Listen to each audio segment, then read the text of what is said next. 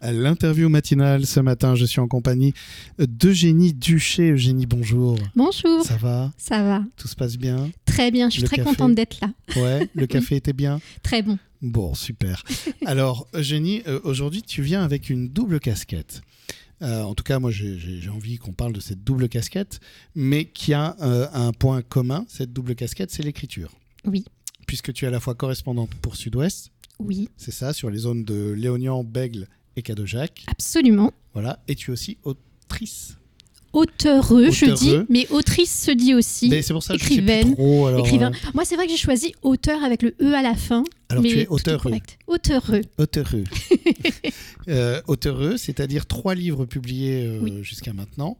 C'est ça. Euh, donc trois livres qui euh, ont des thématiques a priori euh, pas forcément... euh, enfin, euh, des sujets en tout cas qui sont pas forcément dans la continuité l'un de l'autre a priori, puisque euh, ton premier livre parle euh, d'une grossesse tardive. Tout à fait. Voilà. Ton deuxième livre euh, verse un peu plus dans le fantastique, Tout à fait, voire même l'ésotérisme. l'ésotérisme. Oui. Et euh, alors, c'est quoi la différence entre le fantastique et l'ésotérisme Fantastique, c'est plus large. Ésotérisme, c'est un petit peu, enfin selon moi, hein, je suis Oui, pas oui. sûre de ce que je vais dire, mais pour moi l'ésotérisme, c'est un petit peu ce qui est plus mystérieux, ce qui est relatif aux fantômes, aux rêves. à, hum, voilà, on, on est quand même dans quelque chose de différent. Le fantastique. euh, pff, alors certes, ça ne pourrait pas exister, on est vraiment dans quelque chose d'imaginaire. L'ésotérisme, c'est ce qu'on Quelque part, n'explique pas, D'accord, ok. je trouve. C'est c'est ce qu'on peut expérimenter, mais sans Oui. forcément l'expliquer. C'est ça, tout Voilà. à fait. Ce genre de choses qu'on peut, dont on peut parler euh, très simplement autour d'un verre en disant Ouais, mais non, mais vous vous rendez pas compte. Mais une fois que le- le- les vapeurs de l'alcool sont diluées, on se dit Ouh là là, j'espère qu'ils vont pas me prendre pour. euh, Mais c'est ça, mais c'est ce côté spirituel, vraiment euh, émotionnel, ressenti. Oui, j'appelle ça de l'ésotérisme. Et alors ensuite, le, le troisième, euh, Des gens simples, là on est dans le thriller. Absolument, Voilà, donc euh, trois salles, trois ambiances. tout à fait. Euh, Neuf mois d'enfer, c'est ton premier livre. Oui. Donc euh, pour, pour résumer, hein, je, le résumé est très bien fait. Euh, donc euh, il parle d'une crise de la quarantaine à l'occasion d'une grossesse tardive. Est-ce que ce premier point de départ dans ce roman, euh, on peut dire qu'il est personnel Est-ce que c'est quelque chose que, que tu racontes un peu de toi aussi Alors c'est la grande question quand je suis en salon. On me demande souvent, c'est votre histoire C'est une autobiographie Alors non, c'est écrit roman dessus, donc ce n'est pas une autobiographie. Par contre, c'est largement inspiré de faits réels et Oui. qui est ma vie. Donc j'ai eu trois enfants, Euh, j'ai eu plus de grossesses euh, que d'enfants, Donc, comme beaucoup de femmes malheureusement, les fausses couches compris. Hmm. Euh, et, et oui, quand je parle ben, de fausses couches, de dépression, euh, de, de cofo- tocophobie, pardon, aussi, euh, bien sûr, je Deux, m'inspire. pardon La tocophobie, c'est la peur de la grossesse. Ah, pas, ok. Oui, j'essaye de briser un petit peu les tabous sur le fait de ne pas aimer la grossesse, mais pour autant aimer ses enfants. de sortir un petit peu du cliché qui est que je suis une femme, évidemment que je vais kiffer la grossesse, que C'est c'est ça. trop de la balle, c'est l'épanouissement de ma vie, c'est l'acmé de ma vie. C'est c'est carrément ça, en fait. Je voulais vraiment casser les tabous en mettant par écrit ce que je ressentais euh, cinq minutes par jour quand j'étais enceinte de ma dernière. Ça a commencé par un journal intime, en fait. Et après, je l'ai romancé. D'accord. Mais oui, la grossesse a été difficile. euh, et, et je ne trouvais pas forcément d'espace pour en parler. Quand Mm. j'allais chez le médecin, c'était vraiment bah, c'est normal, c'est les hormones. Mais les hormones, elles ont bon dos tout Ouais. le temps. C'est euh, l'explication facile. Et quand on dit à quelqu'un c'est normal, il n'a plus le droit de se plaindre. Et ça, c'est terrible en fait. Bien parce sûr que, c'est terrible, surtout quand on voit les chiffres par rapport aux dépressions et aux suicides chez les femmes enceintes et les, les nouvelles mères. On se dit on peut plus passer à côté de ça. Le mal-être pendant la grossesse, tant pis si c'est pas conventionnel, mais ça existe. Et, et je pense que ça existe beaucoup plus qu'on l'imagine. Et j'imagine que de l'avoir écrit, ça t'a permis aussi peut-être de contacter ça. Et, et sur les salons, par exemple, Oui. dans, des, dans des échanges, de dire Ah, mais oui, oui, oui, oui, oui. Absolument. C'est- Les, les échanges de vive voix et parfois je reçois aussi des, des mails ou des, des- des messages privés sur les réseaux sociaux de femmes qui me disent merci, merci, j'ai pas pu le dire. Merci, Ouais. je pensais être bizarre. Euh, donc voilà, c'est c'est vrai que ça fait partie de tout- toutes ces injonctions faites aux femmes. Je trouve que les injonctions faites aux mères sont, bah, aux parents même, hein, euh, Oui, en les fait, pères c'est- comme les mères. les injonctions terrible. sociales, en fait, qu'on voilà, elles construit. sont terribles. Moi, je- j'avoue que j'ai eu beaucoup de chance. J'ai eu un, mon meilleur ami qui a eu, euh, qui a été père avant moi, et qui m'a dit, mais en fait, quand euh, mon enfant est arrivé, ça m'a, voilà. Mm. Mais après s'est construit quelque chose d'une puissance que je soupçonnais pas. Mais Mhm. voilà, alors que, et ça m'a fait beaucoup de bien à titre personnel parce que j'ai vécu un peu ça, de me dire, oh, ok.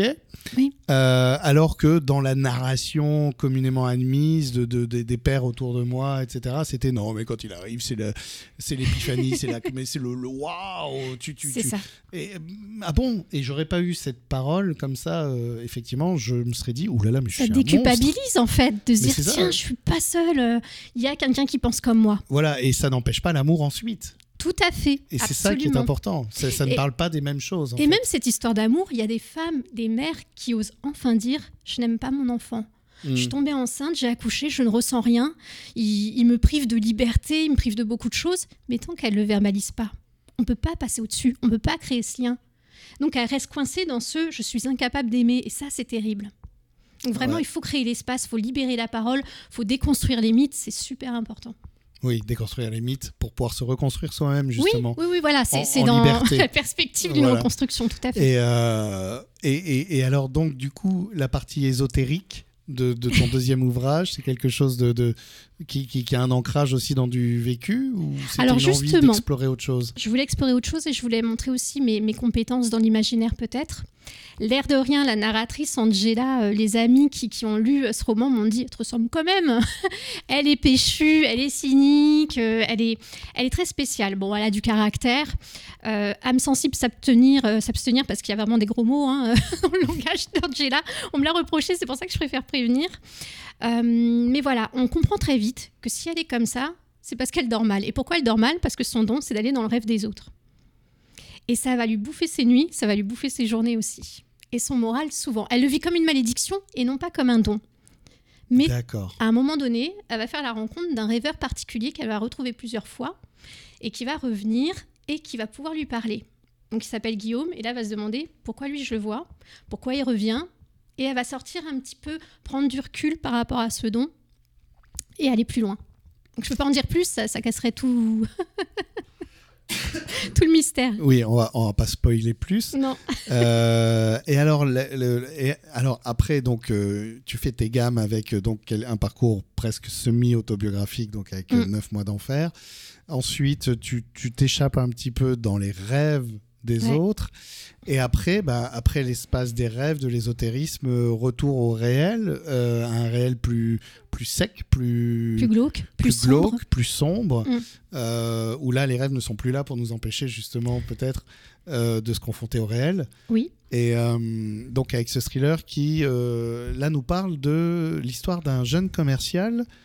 Euh, alors c'est-à-dire en fait, il lui arrive quoi à ce jeune commercial Il est, il... Il tombe en panne tombe en panne. au Aïe. milieu de nulle part en Corrèze. Ouais. Et je me souviens que ça, ça m'était, euh, enfin, ça m'est pas arrivé de tomber en panne en Corrèze, mais combien de fois, bah, quand j'emménageais en Gironde, j'étais au milieu de nulle part, pas de GPS, je me disais, mais je suis, je suis au milieu de nulle part. Si je tombe en panne, là, j'ai personne, j'ai rien. C'est ça. La nuit tombe, je, je suis Catastrophe. complètement perdue. Mais oui.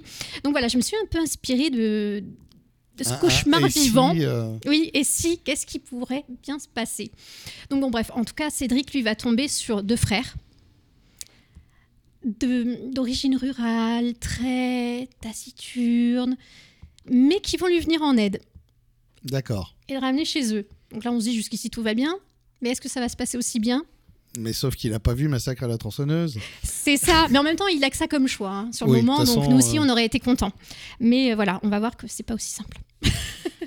Donc, ce que je propose, en fait, c'est qu'on est déjà aux 10 minutes là, en réalité.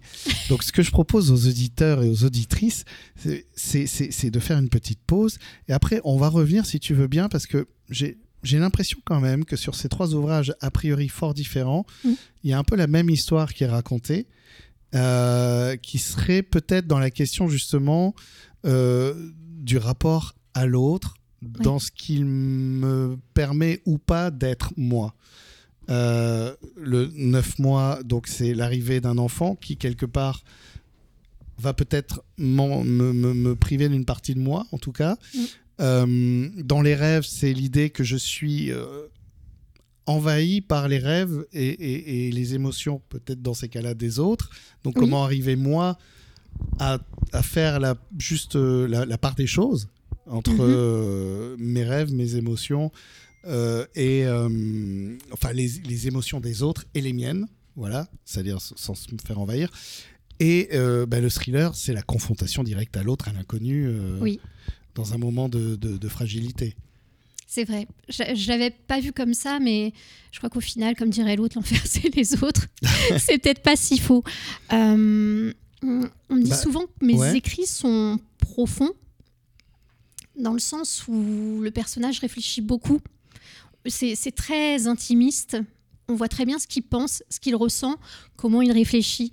Et bon, c'est peut-être ça ma plus-value c'est vraiment aller au plus profond de l'être humain, de ses angoisses, de sa remise en question, et, et de, de voir comment il essaye de sortir des situations.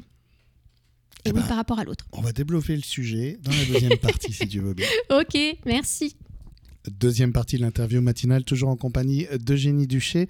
Alors, Eugénie est à la fois correspondante pour Sud-Ouest et aussi auteureux, avec trois romans qui ont été publiés euh, jusqu'à maintenant. Le premier est aujourd'hui en poche, d'ailleurs. Oui.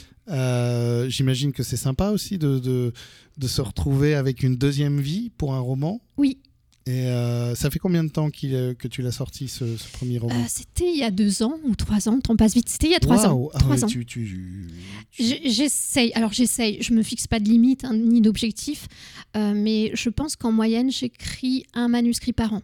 D'accord. depuis neuf mois. Avant, je faisais vraiment que des concours de nouvelles. J'ai- J'ai du mal avec la quantité. Hmm. Ou, ou c'est peut-être, bon, dans ma personnalité, le début du projet euh, me, me tente toujours plus que la continuité et la fin. Mais, mais depuis que j'ai- j'ai été publiée, ça m'a encouragée. Et, et je pense qu'à chaque fois, j'essaye d'avoir euh, une espèce de discipline qui est chaque jour, que tu aies le temps ou pas, tu trouves le temps d'écrire. D'accord. Même si c'est relire pour corriger, faire du Au français. moins, tu t'y mets. Oui, je m'y mets. sur ton Parce établi de, de- Oui, et puis c'est pas que pour le travail, c'est pas que pour produire des livres, c'est que ça me fait du bien psychologiquement aussi. L'écriture a toujours été dans ta vie Parce que au départ, tu as fait quoi Un master en communication, c'est ça Oui, tout à fait. Professionnellement. Ouais. Euh, Tu, tu, tu es arrivé dans la région d'ailleurs il y a 4 ans, c'est ce que tu disais. C'est ça, tout à tu es fait. d'où au départ Euh, je suis née dans le 93, Ok. j'ai grandi dans le 93, Ok. Euh, j'ai été marin ensuite, donc j'ai été partout, en France et ailleurs. Par contre, j'ai passé 10 ans sur Orléans avant de venir en Gironde. D'accord. J'ai un Ah, Donc, petit peu voyagé. ouais. Du coup, est-ce que l'écriture a toujours fait partie de ma vie Il y a surtout eu la lecture qui a fait partie de ma vie. Ouais. C'est qui sont les auteurs qui te nourrissent Tiens, tu sais ce moment dans la vie, je sais pas, moi j'identifie ça dans mes propres Mhm. clichés, hein, mais on, on- début de l'adolescence, on se jette à corps perdu Tout dans à des fait. livres, euh, on va vers des auteurs. Qui sont ces auteurs, toi, que tu rencontres Marguerite Duras, Italo Calvino. Ensuite, euh, plus âgée, vers la vingtaine, euh, j'ai, j'allais dire j'ai rencontré, mais oui, on rencontre l'auteur quand on le lit, euh, Lucia Extebaria, qui est espagnole, Mhm. et euh, qui pour moi représente l'essence même du féminisme. D'accord. Et elle m'a vraiment inspirée dans ma façon de penser, ma façon de me construire en tant que femme, même en tant que mère, en tant que personne, hein, tout simplement. Et alors, c'est justement l'essence même du féminisme. Je suis un homme, je ne me permettrai pas d'en parler. c'est ce que je dis souvent à des jeunes, c'est tout est subjectif, je ne vois donc dans l'autre que ce qui est moi. Donc, je ne peux pas voir dans une femme autre chose que ma part d'homme ou de... fé- Enfin, bref, Oui. c'est compliqué. Euh, Mais du coup, pour toi, l'essence même du féminisme, c'est quoi La parité, tout simplement. La femme est un homme comme les autres. Oui, voilà. un homme avec un, un grand H. Après, j'ai été militaire, donc forcément, oui, oui, je suis un homme comme les autres et je le revendique. Et parfois, on se dit, mais elle est barjot, cette nana. Non, du tout. C'est que je ne veux pas m'interdire des choses ou m'autoriser des choses euh, juste parce que je suis différente physiquement de la moitié de la population. Hmm. Voilà. Tu veux juste faire, être, et sans te poser la question de... euh, Du genre. du genre, en fait. Fille ou c'est ça. garçon, c'est ça, ouais. Et Ouais, depuis ouais. que je suis petite, même si que ce soit la société, ma famille ou, ou d'autres euh, m'ont mis en tête, non, les filles ne font pas ça. hein. Attention, t'es une fille. T'es t'es élevé dans un milieu comme ça, un peu plein Macho, de... carrément macho, oui, Ouais, j'ai carrément été élevée, macho. oui, absolument. Ouais. Euh, il, y a, il y a des hommes machos dans ma famille. Et macho, c'est donc euh, en gros la femme euh, À la maison. À la maison. elle et moi, fait je le repas, travaille. et puis- C'est ça, oui, et le ménage Et euh, puis et, quand les je enfants. rentre, euh, bah, Ça elle doit ferme être sa très- gueule et elle m'écoute c'est ça, parce que j'ai une journée difficile au travail. voilà, hein, parce que la sienne, c'est facile, il y a que les mômes euh, et la Ouais. bouffe à faire. Hein, bah oui, Pas déconner quoi. voilà, Hein, c'est ça. On peut prendre deux secondes pour m'écouter un peu. Mon Dieu, quel enfer. Non, mais ça m'a traumatisée, je pense vraiment. Euh, donc oui, je, je pense que j'ai, je me suis tue, j'en ai bouffé, Je me suis tue, même dans l'armée. Il hein. ne faut pas oublier que j'ai fait la marine. C'est quand même l'arme la moins féminisée de France. Oui, c'est un sacré choix, ça. Ouais, oui, j'avais 20 ans, donc j'en ai 42. C'était en 2001, 2002. Et c'est un sacré choix, mais pour moi, ça allait de soi. Mais c'est le côté vraiment euh, militaire, euh, vraiment pour ma nation. C'est vraiment ce truc. Tu es d'une famille de militaires ou, ou c'est quelque chose qui arrive comme ça Ça arrive comme ça. C'est euh, vraiment toi qui es allée vers ça Oui, quand j'étais gamine, euh, je, bah, alors je suis sportive quand même, mais euh, de naissance aussi. J'ai la bougeotte, je suis hyper active. Et je me souviens que j'allais courir euh, au parc de la Légion d'honneur derrière chez moi. Et il y avait euh, les gars de la caserne du Fort de l'Est qui couraient. Mais je crois que c'était armée de terre ou armée de l'air, je sais même plus. Bon, bref, ça courait et je courais avec eux. D'accord. Et je crois que c'est là où ça m'est venu ce, ce truc euh, tiens, je veux faire comme eux, comme ces mecs-là. Et je me souviens que mes parents n'étaient pas d'accord, mais ils avaient peur. C'est non, on va pas dans l'armée, c'est des fous, c'est ceci, c'est cela. Ils n'avaient pas complètement tort. Ah ouais. mais je voulais le faire. Il était temps que les choses changent. C'est toujours pas le cas, je trouve. Je veux pas aller sur ce terrain-là trop longtemps parce que bon, c'est quand même particulier. Mais, mais oui, il y a encore du boulot.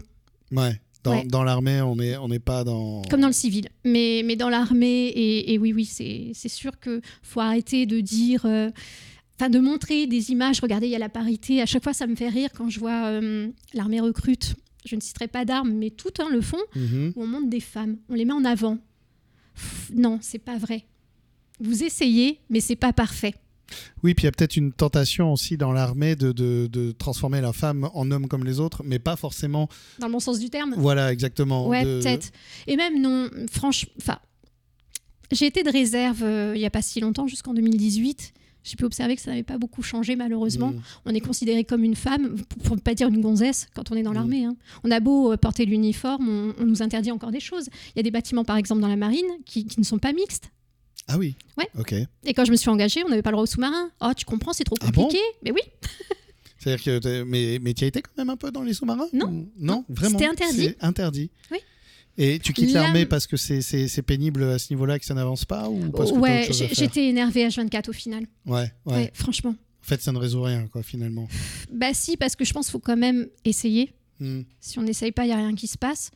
Peut-être que. Qu'est-ce que ça t'a apporté dans ta vie d'aujourd'hui d'avoir fait comme ça La rigueur, sûrement le courage aussi, parce ouais. que porter un uniforme, c'est pas, c'est pas anodin. Hein.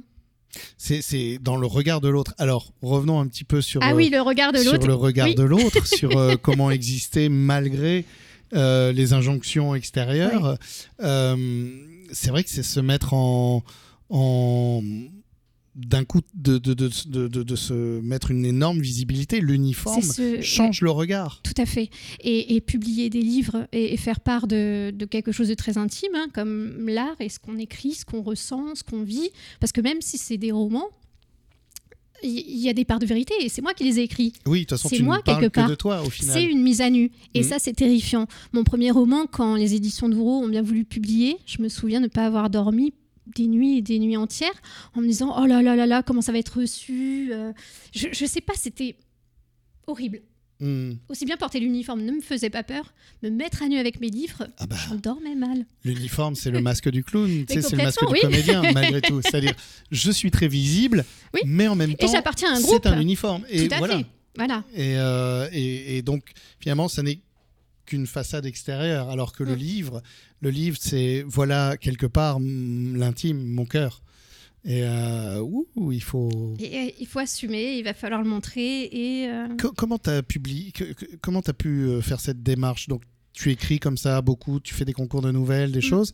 Et à un moment donné, qu'est-ce qui fait que tu écris et que tu dis surtout, je vais essayer de l'éditer, mon livre Alors, en fait, quand le journal intime est devenu conséquent pendant cette dernière grossesse, je me suis dit, bah, on n'est pas loin des 100 pages quand même.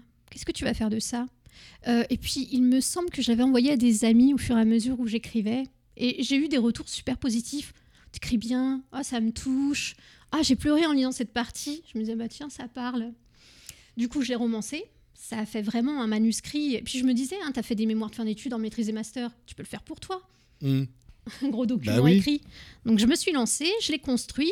Je suis chargée de com, j'écris pour les autres. Euh, bah, J'étais rédactrice justement dans la marine, donc je sais écrire, mais je le fais toujours pour les autres. Donc là, je me suis dit, bah non, écris, puis tu verras ce que t'en fais. Au final, ça m'a satisfait. c'était conséquent. Je me suis dit, bah, balance en maison d'édition sans y croire, hein, parce que tout le monde dit, ah non, c'est pas facile de se faire éditer, patati Ouais, ouais. patata. Et au final, euh, j'ai envoyé à des grosses maisons, des plus petites maisons. Par contre, à compte d'auteur, hein, à compte d'éditeur, pardon, pas à compte d'auteur, parce que je sais pas si tu connais la différence. Oui, en fait, c'est pas toi qui paye pour voilà, te publier. je ne paye pas pour être publié. Ce qui est c'est- important, parce que. Oui, bien sûr que c'est important. Voilà, je me suis dit, je veux pas payer parce que c'était pas un plaisir égocentrique Hmm, que de proposer un livre. C'était vraiment si ça parle à quelqu'un et quelqu'un veut l'acheter, oui, qu'il le fasse. voilà. Mais J'allais pas payer pour être connu. C'est pas du tout mon kiff. Finalement, c'est plutôt. Mais j'ai- j'aime bien la démarche parce que c'est ça, c'est c'est de se dire euh, je, voilà, voilà ce que je propose. Vous le prenez, vous le prenez pas, mais je vais pas vous l'imposer. Je vais pas. C'est ça. Je vais pas Ouais. faire exister quelque chose qui peut-être ne f- parle finalement qu'à moi et à Oui, mon oui. entourage. et Je suis pas que là pour voilà, faire du quoi. prosélytisme, point barre. Quoi. Oui, Ouais, voilà. C'était carrément ça, je propose et puis à vous Si ça disposez. résonne bien avec un temps, des sensibilités, tant mieux. Tout à et fait. donc tu reçois ce OK, on y va. Oui, des éditions d'Ouro qui m'ont donné ma chance et avec Et là- qui je resterai très proche. Et là, je commence à enchaîner euh, les salons, à, à devoir alimenter mes réseaux sociaux, à faire ma propre promotion. C'est un monde nouveau hein, qui s'ouvre à Mhm. moi. Et alors, je suis pas timide, mais je suis réservée. Et c'est là où j'ai vraiment dû prendre sur moi. Allez, Ouais. il est temps de parler, il est temps de t'exposer et il est temps de, de ne pas avoir peur du regard de l'autre aussi. Bah oui, c'est ça. Toujours l'autre, L'autre. le vilain, l'autre. Ah, l'autre. qui ne parle que de toi et de ton propre regard sur toi, finalement. Oui, oui, alors que pff, Est-ce que tu sens que tu te réconcilies avec une partie de toi depuis, justement Ouais, carrément. C'est Ouais. vraiment la meilleure des psychothérapies d'écrire. Euh, ça me recentre. Mhm. Je- J'ai une tendance euh, assez vilaine de névrosé à ressasser ce qui s'est passé ou envisager le pire de ce qui pourrait se produire. Euh, euh, et- et- La et là- tyrannie du mental, euh, c'est Ouais. mon truc. Ouais, ouais. Et là, là, tu sens que tu es un peu plus dans le Écrire, présent. c'est là, maintenant, tout de suite. Ouais. Et c'est que moi et ça. Ou que ça et moi. Donc ouais, c'est vraiment l'instant présent et c'est vraiment... pff. Donc tu invites un peu Libérateur. plus le présent dans ta vie Ouais, maintenant. c'est comme une bonne méditation et ouais, ça Mhm. m'a appris à revenir, à recentrer. Est-ce que tu t'es surprise des fois en te relisant, en, en te disant Ah oui Est-ce que tu as appris des choses sur toi Franchement, oui. Ouais. Parfois, quand on me dit euh, Ah, tu sais, quand t'as écrit ça, alors déjà, ça m'arrive de me dire Ah bon, j'ai écrit ça.